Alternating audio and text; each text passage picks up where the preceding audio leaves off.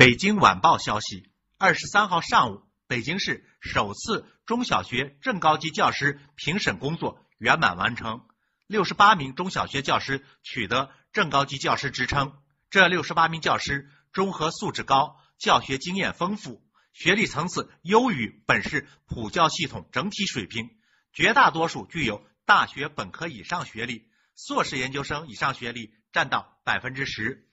他们出版专业著作。参编国家教材或者完成重大专项课题研究等教学和科研成果丰富，代表了北京市最高的师资水平，在引领学科发展、促进中小学教育事业发展等方面发挥了示范作用。山峰说到：“什么山上要唱什么歌呀？”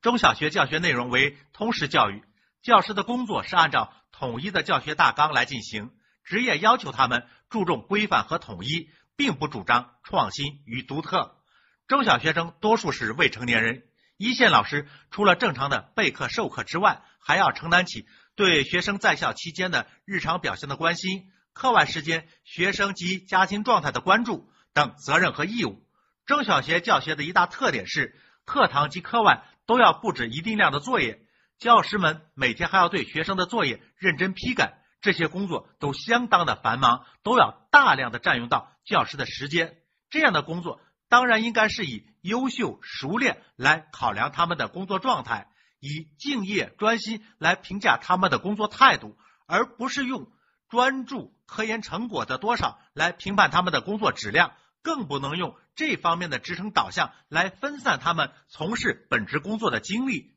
中小学老师的学历符合国家的标准就可以了，没必要做过分的追求。做科研出成果必然要占用专门的时间，这不应该也不能够成为中小学一线老师的常态。能参与到编写国家级教材，并不代表能当好中小学老师。这些道理非常的朴实自然，但是这却成了是否能成为高级中小学教师的评判标准。难不成今后中小学也要像如今的高校那样，有高职称的不教学，去教学的评不上高职称？如果中小学的职称评定脱离了中小学教学的特点，这样被评上的高职称是我们社会所需要的吗？